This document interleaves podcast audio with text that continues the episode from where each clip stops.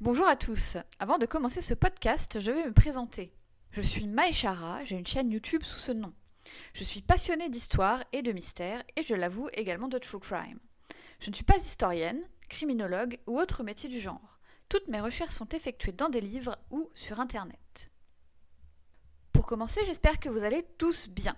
Ça fait un long moment que je ne suis pas revenue euh, en podcast, mais euh, je vous avoue que mon PC a cramé. C'était un petit peu compliqué. Mais me revoilà. Si vous voulez plus d'informations sur les euh, liens, sur les sources pour ce podcast, ils seront, ils sont en, barre d'infos de ma vidéo. Je ne sais pas si je peux les mettre en, sur ce podcast. Je vais essayer de voir ce que je peux faire.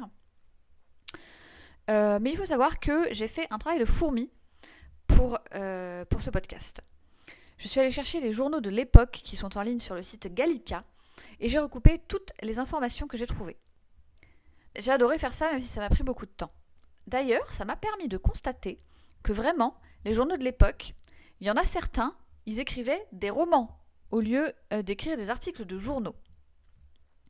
Du coup, vous allez voir que j'ai parfois des interprétations très différentes des faits liés à l'affaire ça a été assez difficile de démêler le vrai du faux, donc j'ai fait bah comme j'ai pu. Je suis désolée. Cette disparition est l'une de celles qui m'a le plus intriguée, autant dans l'histoire en elle-même que dans la résolution de l'affaire. Nous allons donc parler de la disparition de la petite Pauline Picard, qui a eu lieu en Bretagne au tout début des années 20, donc dans l'entre-deux-guerres. Nous sommes donc le 6 avril 1922, il y a presque 100 ans, à Goas al Ludu, en Bretagne, j'espère que je le prononce bien, dans les montagnes d'Arrée. La petite Pauline est la dernière née de François et Marianne, ou Marie-Françoise, ça dépend des sources, Picard. C'est une petite fille blonde aux yeux bleus de deux ans et demi, très éveillée pour son âge. Comme on peut l'imaginer, d'une fille de euh, paysan il y a 100 ans. Parce que oui, du coup, cette histoire a tout pile, euh, tout pile 100 ans. Elle est la cadette de neuf enfants et est souvent laissée à la garde de ses sœurs aînées. Ce jour-là, elles sont justement parties garder un troupeau de chevaux. La fillette portait une robe à carreaux blancs et noirs et était chaussée de galoches.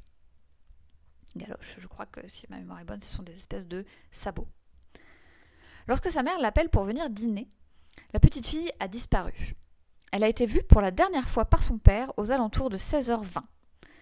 Les parents préviennent alors les voisins et, et la police et partent à sa recherche, mais ça ne donne rien. Ils font de nombreuses battues qui se soldent toutes par des échecs. Trois semaines plus tard, alors qu'ils avaient presque abandonné tout espoir, on montre aux parents un journal national avec dedans la photo d'une petite fille retrouvée à Cherbourg, à 400 km de là. Et là, miracle, c'est elle, ils en sont sûrs, ils la reconnaissent, c'est Pauline. La petite a été retrouvée le 25 avril par une dame qui sortait de chez elle. Elle était blottie dans son escalier. Après avoir fait le tour des voisins pour demander s'ils connaissaient la petite, elle l'a amenée à l'hospice civil pour la confier aux bonnes sœurs. Selon le New York Herald, les religieuses ont ensuite publié la photo dans plusieurs journaux locaux afin de retrouver sa famille. Ce qu'il faut savoir, c'est que même si la petite était propre, bien habillée, apparemment bien nourrie, elle ne disait pas un mot. À tel point qu'ils ont cru au départ qu'elle était muette. Elle ne parle pas, mais elle est tellement gentille et agréable qu'elle est surnommée par tous la fillette au joli sourire. Les Picards ne font ni une ni deux, ils sautent dans le premier train pour Cherbourg. Une fois sur place, ils se retrouvent en face d'une petite fille qui ne semble pas les reconnaître, qui ne parle pas, et qui surtout ne semble pas reconnaître le breton, alors que c'était dans cette langue que ses parents s'exprimaient avec elle.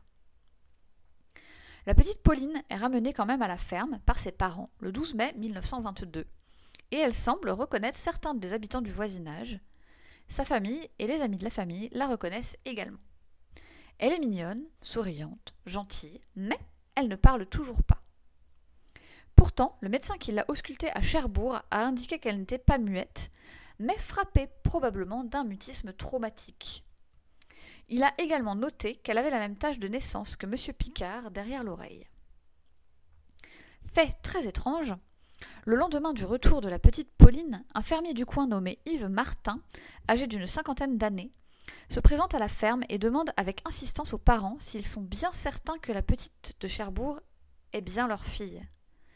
Puis, il s'excuse en disant Dieu est juste, c'est moi le coupable, et s'enfuit. Il est un peu plus tard dans un asile à Quimper.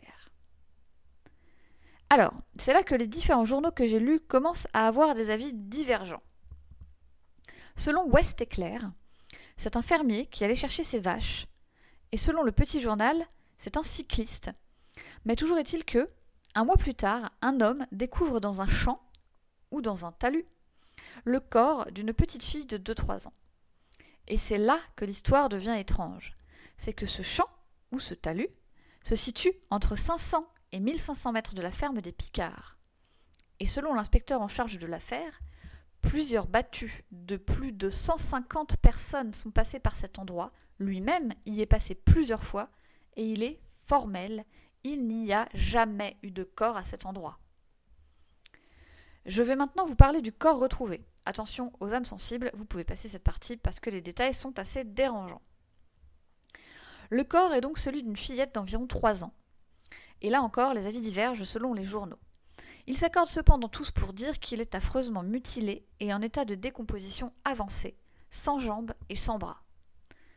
Et, détail atroce mais important, le crâne est posé à côté du corps.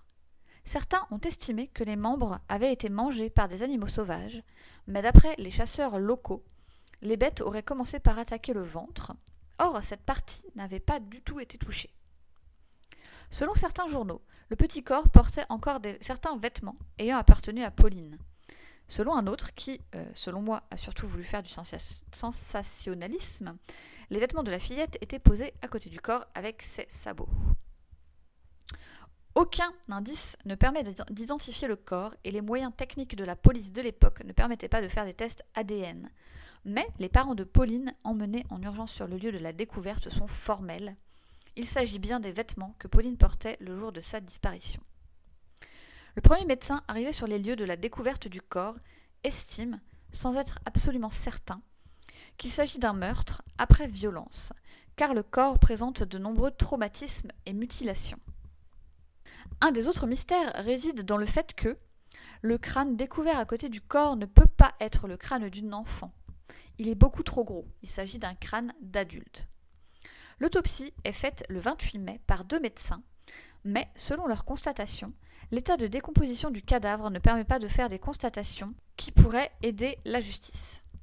Des organes sont néanmoins prélevés afin d'être envoyés à des laboratoires d'analyse disposant d'un meilleur matériel à Rennes.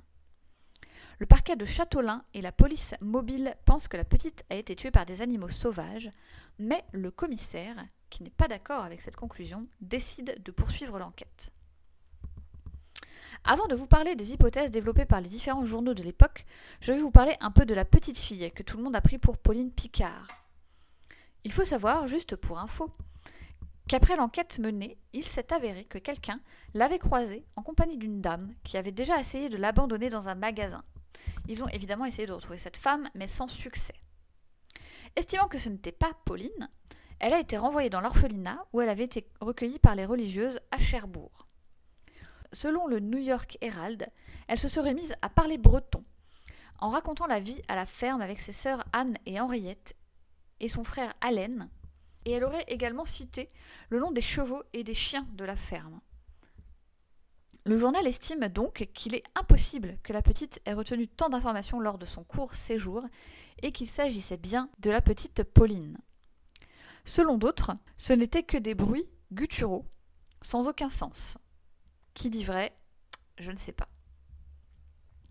Toujours est-il que, malheureusement, cette petite fille, renommée Marie-Louise Marcel Pauline en 1923, décède de la rougeole au début de l'année 1924 en emportant avec elle tous ses secrets.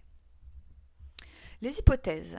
Selon West Éclair, une énorme tempête a frappé les environs le soir de la disparition de Pauline, qui aurait été surprise par le mauvais temps et qui aurait pu s'égarer, puis être attaquée par des bêtes sauvages.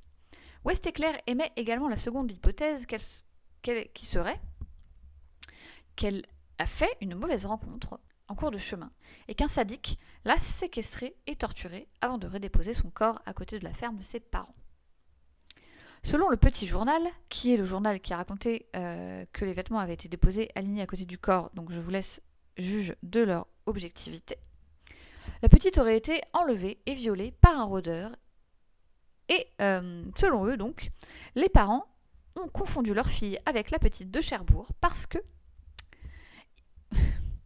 ils avaient beaucoup d'enfants et qu'ils ne les voyaient pas souvent car ils travaillaient beaucoup. Je connais pas la réalité de la vie paysanne des années 1920, mais quand même, ça me paraît un petit peu abusé, non? Enfin, je sais pas, mais quand euh, t'as neuf enfants, tu les connais quand même. Tu peux en avoir un ou tu peux en avoir 30. Bon, tu connais tes enfants quand même, je suppose. Et selon le journal Le Peuple, des rumeurs courent disant que la petite fille retrouvée morte n'est pas Pauline Picard, mais qu'elle aurait été enlevée par une riche famille du coin, que Pauline Picard aurait été enlevée par une riche famille du coin, pour remplacer leur propre fille décédée. Et je cite le journal, Les châtelains auraient opéré cette substitution pour pouvoir recueillir d'importants héritages qui leur échapperaient faute des descendants. Et le corps retrouvé dans le champ serait celui de la petite fille de la riche famille, vêtue des habits de Pauline Picard. Les suspects. Dans la liste des suspects, il y a évidemment le fermier voisin, le fameux Yves Martin, qui a lui-même avoué le meurtre, mais qui a été interné plus tard à Quimper. Et il y a également, un second suspect, qui est un raccommodeur de parapluies itinérant nommé Christophe Quéromont. Un avis de recherche est d'ailleurs publié à son encontre. Cet avis fait état d'un homme mesurant entre 1m50 et 1m55 vêtu d'un paletot bleu marine, d'un pantalon noir et coiffé d'une casquette de jockey bleu marine. Il porte une moustache grisonnante et boite légèrement de la jambe droite. Cet homme intéresse particulièrement les forces de l'ordre car il a déjà été condamné à 5 ans de prison pour violence ou pour viol. Il est retrouvé et arrêté le 12 avril à Châteauneuf, mais son alibi est minutieusement étudié et apparemment cela suffit à l'écarter de la liste des suspects mon avis. Concernant la fillette au joli sourire, donc euh, Marie-Louise Marcel Pauline, je me suis demandé si elle n'avait pas été abandonnée parce qu'elle était muette, justement. Elle avait l'air d'avoir été bien traitée jusqu'à son abandon, et je me dis qu'à l'époque, avoir un enfant handicapé, c'était peut-être trop difficile à gérer pour ses parents, et qu'ils ont décidé, malheureusement, de l'abandonner. Ça expliquerait pourquoi, lors de l'enquête, quelqu'un a dit l'avoir reconnue dans un magasin accompagné d'une femme qui avait déjà voulu euh, se barrer sans elle. Sinon, pour la mort de la petite Pauline, moi je pense que c'est un acte criminel déjà, dans un premier temps, parce que c'est l'avis du commissaire chargé de l'enquête ainsi que du médecin qui examine le corps. Je pense qu'ils sont quand même plutôt au courant de l'affaire. Et je ne comprends pas pourquoi on ne s'est pas attardé sur le voisin fermier qui a avoué le crime lui-même. C'est pas parce qu'il était fou ou qu'il a été interné par la suite qu'il pouvait pas être coupable, non? Ce qui me fait pencher pour la piste criminelle également, c'est le fait que le corps a été retrouvé à un endroit qui avait déjà été fouillé de nombreuses fois, et aussi que si elle avait été euh, attaquée par des bêtes sauvages, c'est vrai que c'est le ventre qui aurait été mangé en premier et non pas les extrémités. Cependant, rien ne permet de comprendre ce qui est ce qu'il est vraiment arrivé à la petite Pauline, ni même si c'était vraiment son corps, en fait, puisque seuls les lambeaux de vêtements ont été reconnus par les parents, qui étaient certainement très choqués au moment de la découverte du corps. Et en plus, il reste cette question du crâne, dont tout le monde s'accorde à dire qu'il est, euh, qu'il était le crâne d'un adulte retrouvé à côté du corps de la fillette, à qui appartenait ce crâne? Franchement, c'est euh, une histoire qui laisse un peu plus de mystère qu'elle n'en résout. en vrai, je, ne connais pas du tout euh, le fin mot de cette histoire. Euh, je serais très curieuse de connaître votre avis là-dessus. N'hésitez pas à m'en faire part. si cet épisode vous a plu, n'hésitez pas à le partager.